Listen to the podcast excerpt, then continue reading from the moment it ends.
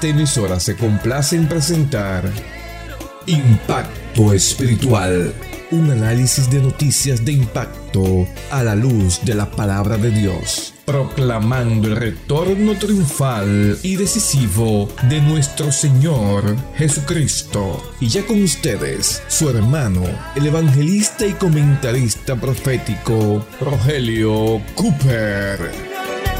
¿Qué tal amigos? Bienvenidos nuevamente en este día feliz a otra presentación de su programa Impacto Espiritual. Y aunque parezca increíble, una mujer oriunda del estado de Arizona, Estados Unidos, desde septiembre del año 2001 hasta septiembre del año 2023, ha estado recorriendo dos millas todos los días sin parar durante 22 años. En efecto, Denise Griffith, a partir del 14 de septiembre del 2001, tres días después de los atentados que ocurrieron el 11 de septiembre, ha estado recorriendo dos millas todos los días desde entonces hasta ahora en homenaje a las víctimas de ese terrible atentado. Ella tiene una pasión por eso y lo testificó a un periodista de Fox News diciendo There's not a day that goes by that I don't think of 9/11 and I will take my flags out with me. I felt really bad for everybody there. I didn't know what to do. I just felt compelled to do Desde que ocurrieron esos atentados, cada día yo no he podido dejar de pensar en ello. Eso me dio mucho dolor al principio. Yo no sabía qué hacer, pero sentí como una prioridad mía que debía tomar mis banderitas y salir a correr dos millas todos los días, concluyó diciendo Dennis Griffith. Amables oyentes, amigos y hermanos, esta mujer agarra tres banderas todos los días. Una bandera tiene alusión a los héroes, la segunda es una bandera de honor y la tercera muestra un águila en medio de los dos edificios de las Torres Gemelas del Centro Mundial de Comercio en Nueva York que se derrumbaron tras ser incendiados cuando fueron impactados por dos aviones de American Airlines, secuestrados y piloteados por terroristas de Al Qaeda. En otra parte de su declaración, ella explicó por qué ha estado corriendo dos millas todos los días diciendo, It's my passion, so yeah, I'm not to stop. Esta es mi pasión y no me detendré decía ella, Griffith, Dennis. Pregunto ya, amados amigos y hermanos, ¿cuántos de nosotros que decimos que conocemos a Cristo, que amamos a Jesús, podremos decir, tengo pasión por Cristo y esa pasión va, nada me va a hacer detener ni detendrá de que yo siga corriendo todos los días la carrera cristiana con paciencia hasta que Él venga ¿Cuántos de nosotros diremos, por pasión a Cristo quien se entregó por mí, yo correré todos los días sin parar hasta que Cristo venga o me llame? Oh, esta mujer tenía esa pasión de correr dos millas cada día, aún en medio del calor de nuestras pruebas. Pregunto yo, ¿seremos nosotros constantes mucho más por amor a Jesús en nuestra carrera cristiana? Aún en medio del calor de nuestras pruebas, porque una de las cosas que produce la pasión es la constancia, todos los días ahí, dándole en fe, en obediencia a la palabra, corriendo la carrera cristiana, confiando en Cristo, agarrado de su mano, bendito sea su nombre. Constancia, pasión y constancia, constancia. Esa era una de las virtudes de la iglesia que el apóstol Pablo fundó en la ciudad de Tesalónica. En 1 Tesalonicense capítulo 1, verso 3, el apóstol Pablo, luego de recordarles a ellos que él oraba por ellos, alababa a los tesalonicenses por su constancia en la esperanza en nuestro Señor Jesucristo. Constancia en la esperanza, hermano, eres tú constante en esa esperanza de que Cristo viene, en la esperanza de verle pronto y estar para siempre con Él. Constancia. Oh, Dios nos ayude, porque el tiempo está cerca, como hemos visto en el inicio de esta serie la semana pasada, Apocalipsis 1.3, bienaventurado el que lee y los que oyen las palabras, las palabras de esta profecía y guardan las cosas en ella escritas, porque el tiempo está cerca. Vayamos a un auditorio en vivo para escuchar más sobre esto y recibamos de una vez más palabra bendita del Señor.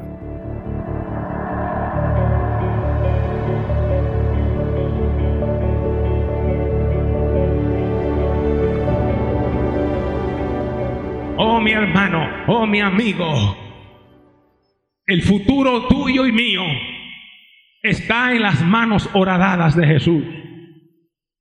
Y el futuro del mundo está en sus manos también. Él dirige la historia a su cumplimiento. Los hombres, incluso pecando y rebelándose de que no quieren saber nada de Dios, en medio de su rebelión, Dios está cumpliendo su plan también.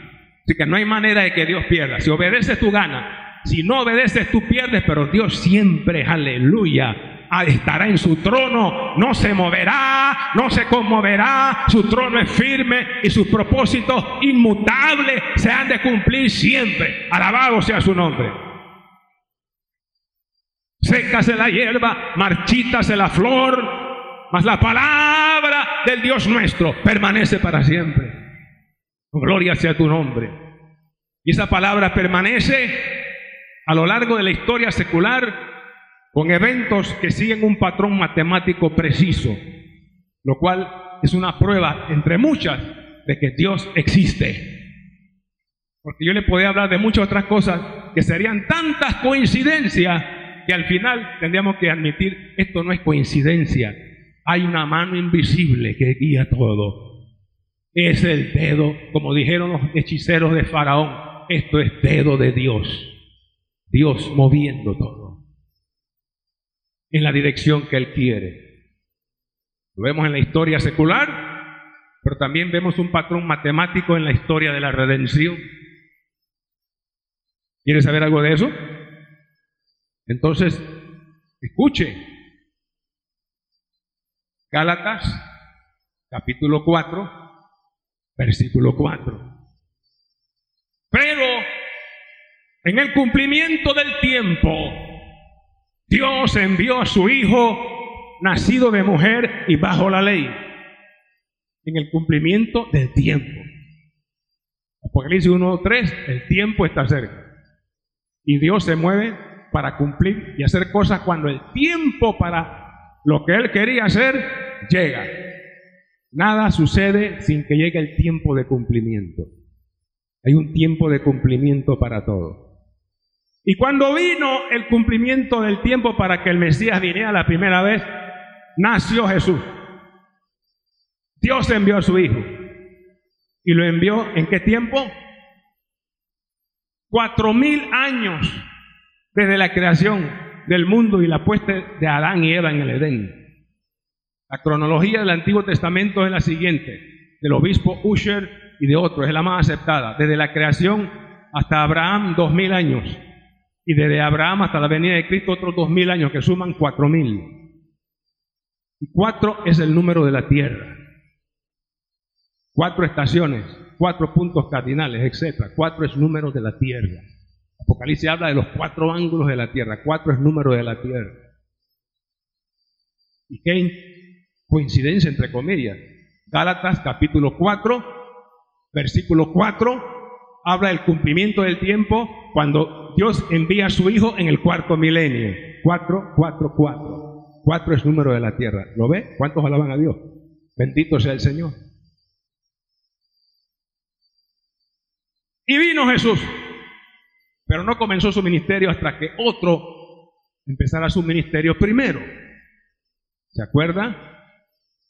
La voz que clama en el desierto, según Isaías capítulo 40 preparad camino al Señor. Vaya Lucas capítulo 3. ¿Cuándo comenzó Juan el Bautista su ministerio? En un tiempo prefijado por Dios también. Lucas capítulo 1.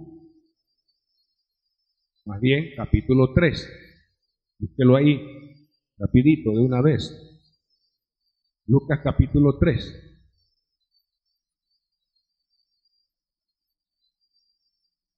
Verso 2. Dice, Y siendo sumos sacerdotes Anás y Caifás, vino palabra de Dios a Juan, hijo de Zacarías. ¿Y en qué tiempo ocurrió eso? Vaya al versículo 1. En el año cuál? Décimo quinto del imperio de Tiberio César. No en el año décimo catorce ni en el 16, sino exactamente en el año décimo quinto o quince. Porque quince en la Biblia significa cumplimiento. Cuando vino el cumplimiento del tiempo, Dios envió a su hijo nacido de mujer. Y cuando se cumplió el tiempo para que Juan el Bautista empezara su ministerio y viniera predicando la palabra de Dios en el desierto, eso fue en el año 15 de Tiberio César. 15 es cumplimiento. Cuando Dios envió el diluvio de aguas, Génesis capítulo 7, dice que las aguas subieron sobre los montes más altos y crecieron por encima del monte más alto 15 codos. Y después las aguas comenzaron a bajar, porque al llegar a 15 codos se cumplió el propósito de Dios de enviar un diluvio de aguas que destruyese toda la tierra. Así que eso está en Génesis 7:20. 15 codos más altos, 15 cumplimiento. Bendito sea el Señor. Ahora, habiendo dicho eso, Dios siempre se mueve en un tiempo hay un kairos y hay un cronos. Kairos es el tiempo cuando Dios quiere hacer algo, sin importar el tiempo humano, pero el cronos es tiempos específicos prefijados en la tierra. En Jesús se cumplieron tanto cronos como kairos. Y vea conmigo, ahorita vaya a Juan capítulo 7, versículo 25 en adelante, Juan capítulo 7, verso 25 en adelante. ¿Cuántos años duró el ministerio terrenal del Señor? Aproximadamente tres años y medio. a lo largo de los evangelios usted va a ver un dominio del tiempo perfecto en todo lo que Jesús hacía. No hizo nada fuera de tiempo, todo ocurrió perfecto. Ok. Le dije Juan capítulo 7, verso 25. Decían entonces uno de Jerusalén, ¿no es este quien buscan, a quien buscan para matarle? Pues mirad, habla públicamente y no le dicen nada. Habrán reconocido en verdad los gobernantes que este es el Cristo, pero este sabemos de dónde es. Mas cuando venga el Cristo nadie sabrá de dónde sea. Verso 28. Jesús entonces, enseñando en el templo, alzó la voz y dijo, a mí me conocéis y sabéis de dónde soy. Y no he venido de mí mismo, pero el que me envió es verdadero, a quien vosotros no conocéis. Pero yo le conozco, porque de él procedo y él me envió. Entonces procuraban prenderle pero ninguno le echó mano porque aún no había llegado su hora. Muchas veces trataron de matarlo, pero no pudieron porque aún no había llegado su hora. Y hermano, aquí no te puede pasar nada mano. Ni tú partirás de esta tierra hasta que llegue tu hora. Hay una hora para todo. Hay una hora para la prueba, pero también hay una hora para salir de la prueba. Hay una hora para la tribulación y aflicciones, pero una hora para salir y recibir la bendición. Espera la hora de Dios. No te desesperes. Hay una hora para ti. Una hora de bendición para ti. Hay una hora para entrar en la prueba y otra hora para salir de la prueba. hay una hora. Y alaba a Dios, hermano. El diablo relinchaba de rabia, usaba la rabia de los fariseos y los escribas que querían prender a Jesús, pero no pudieron porque Dios controla el tiempo y hasta que no llegue la hora de Dios, el mal no puede hacer nada. Y el mal no te puede tocar hasta que llegue la hora y que Dios lo permita, como en el caso de Job. Y cuando lo permite, le pone un límite al enemigo no para destruirte, no es para hundirte, sino es para fortalecerte y levantarte y para que después de la prueba y la tentación tú salgas como oro refinado en fuego. Pero no le tengas miedo a la hora. Cuando llegue la hora de la prueba, alaba a Dios y dale gloria porque es un tiempo de preparación para una bendición mayor. Alabado sea Dios. Hay una hora para ti. Espérala con fe y con paciencia. 120, 20, espera, pacientemente esperé a Jehová y se inclinó a mí y oyó mi clamor y me hizo sacar del lodo cenagoso y del pozo de la desesperación. Tú no te vas a quedar ahí, de ahí el Señor te va a levantar. Alabado sea Jehová. Siete veces cae el justo, siete veces se levanta, porque Dios siempre tiene una hora para levantarnos. Alabado sea su nombre. Bendito sea Dios. Pero no le prendieron porque aún no había llegado su hora. Y cuando llegó su hora, él se adelantó a los apóstoles, porque le seguían con miedo. Más valiente de todos se llama Jesús de Nazaret. Afirmó su rostro para ir a Jerusalén, sabiendo lo que le esperaba. Y cuando llegó Judas con una turba y con palos como si fuera un ladrón, Jesús no esperó que preguntara nada, sino que él mismo se adelantó y dijo, ¿a quién buscáis? Sacó el pecho del Señor. Valiente. Oh, mi alma te alaba, Padre. Salmo 24. Él es el fuerte y valiente, poderoso en batalla. ¿Quién es este Rey de Gloria? ¿A quién buscáis? A Jesús Nazareno. Yo soy. Y cayeron a tierra. Porque yo soy es el nombre de la deidad yo soy el que soy, yo soy el que soy. Y con solo decir yo soy, cayeron. Jesús se pudo haber marchado. No me agarran a mí porque con una sola palabra, ¡pum!, todos caen. Pero Él vino para dar su vida. Volví a preguntar a quién buscáis. Ya no dijo yo soy porque si no se caen de nuevo. y lo prendieron. Ustedes saben el resto de la historia. Solo así pudieron prenderle, cuando Él le dio la gana. A la hora que Él le dio la gana, no a la hora que ellos querían. Ni que los alguaciles, ni que el sumo sacerdote, ni el Sanedrín. A la hora que el Padre había fijado. Fue una hora precisa. Fue una hora matemática. Fue una hora profética.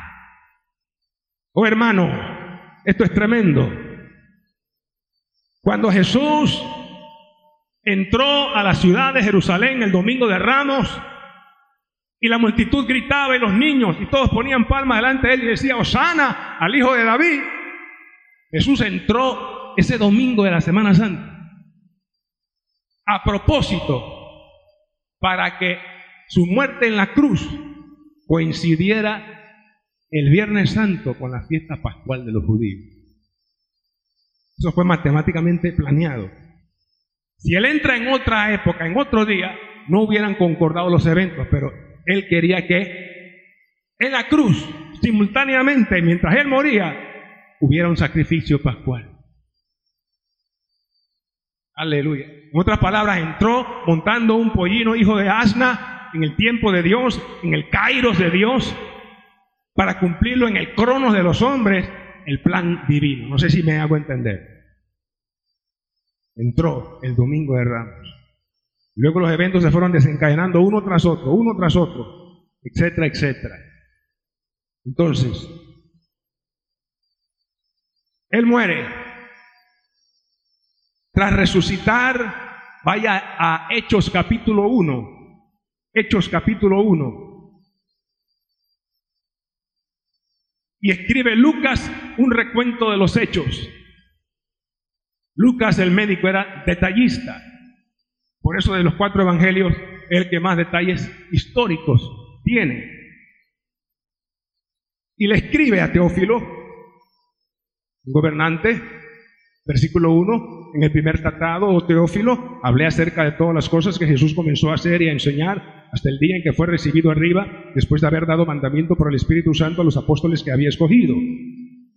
Tienes también, verso 3, hecho 1 después de haber padecido, se presentó como vivo con muchas pruebas indubitables, apareciéndoseles durante ¿cuántos días? 40 días. 40 en la Biblia significa prueba. 40 días. Pruebas indubitables. Durante 40 días y hablándoles acerca del reino de Dios. Muy bien, ahí tiene usted 40. Diez días después de esos 40, ¿cuántos días son? 50. Y en el día 50 desde que resucitó, hay coincidencia, entre comillas, con la fiesta judía del Pentecostés. Pero eso no fue hacia el azar, todo fue matemática y proféticamente planeado y predeterminado. Ahora, esta secuencia, muerte, resurrección, 40 más 10, 50, Pentecostés, fue profetizada en la ley levítica acerca de las fiestas solemnes que el pueblo de Israel debía guardar todos los años. ¿Quieres saber dónde está eso? ¿Cuántos son estudiantes de la Biblia?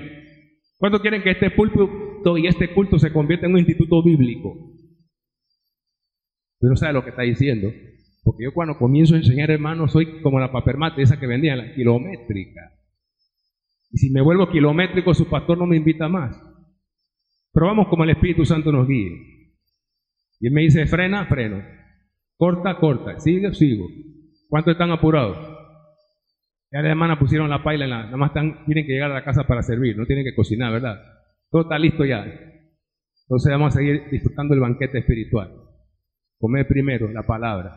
Solo de pan vivirá el hombre, sino de toda palabra. Así que coma ahora, hermano. Bendito, ay, sacama lija, sojalaya. Bendito tu, precioso tu nombre, Jesús. Maravilloso eres.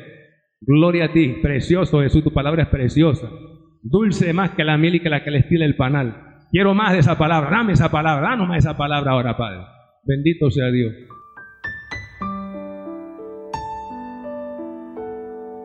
Padre Santo, gracias por esta palabra bendita que hemos recibido de lo alto del Espíritu Santo en este día.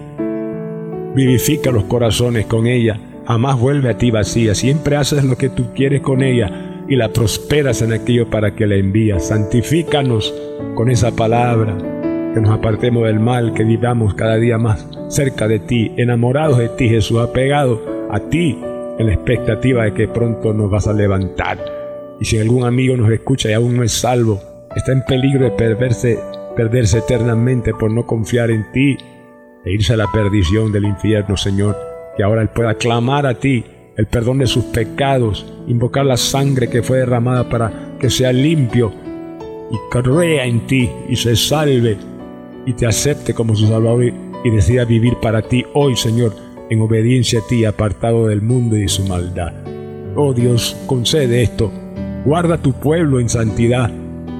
Recordando que tú dijiste en Lucas 12:40, vosotros pues también estad preparados, porque a la hora que no pensáis, el Hijo del Hombre vendrá. Bendito seas, oh Jehová. Él contigo está siempre, Él está para darte amor.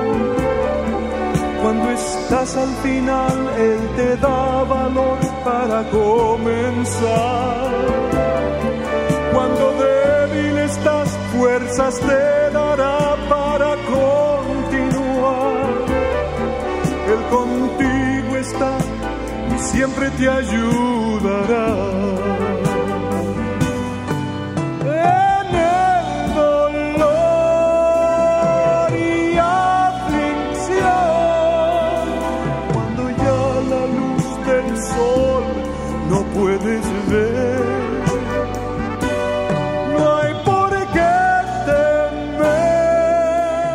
Bien, amigos y hermanos míos, en el día de hoy presentamos el programa número 2388, con la segunda parte del mensaje titulado Apocalipsis 1.3, una triple bienaventuranza, porque el tiempo está cerca. Hermanos, si esta palabra le impactó y desea escucharla otra vez o compartirla con otras personas en su WhatsApp, escriba nuestro WhatsApp hoy mismo, se lo enviaremos de vuelta a su WhatsApp. Ponga primero el signo más, seguido del número uno, y luego los números que mi esposa a continuación les dará. Adelante, hermana Diana. Más 1 917 557 6928. Repetimos, más 1 917 557 6928. Oh, alabado sea Dios. Así es. Hermano mío, la continuación de este programa a través de esta emisora o medio local e internacional digital será solo posible mediante las oraciones y el apoyo económico del pueblo de Dios. Hermano mío, si el Espíritu Santo toca tu corazón y te anima a ofrendar, hágalo hoy mismo y de manera periódica si Él le guía también. Será de mucha ayuda. Anota el número de la cuenta donde puedes depositar tu urgente ofrenda para impacto espiritual 04 1801 00 27 96 8 repito 04 18 01 00 27 96 8 cuenta de ahorros a nombre de Impacto Espiritual Banco General. Puedes usar la aplicación Yapi también para ofrendar aquí en Panamá o fuera del país una transferencia enviar si entras a nuestra página en internet a la www.impactoespiritual.net haz clic en la pestaña que dice donar y ahí aparecerá la información con detalles. Y al escribir a nuestro whatsapp solicite el mensaje de hoy el programa con el título Apocalipsis 1.3 una triple bienaventuranza porque el tiempo está cerca en su segunda parte. Si tienes inquietudes, peticiones de oración o saludos y testimonio, llámanos de una vez. Puede llamarnos al 277-5352. Repetimos, 277-5352. Será para nosotros un placer ministrarle y orar por sus necesidades. A nombre del hermano Cooper, su comentarista profético, nos despedimos hasta la próxima semana en esta misma estación y hora cuando presentaremos otro impacto espiritual. Un mensaje diferente anunciando la segunda venida del Hijo del Hombre.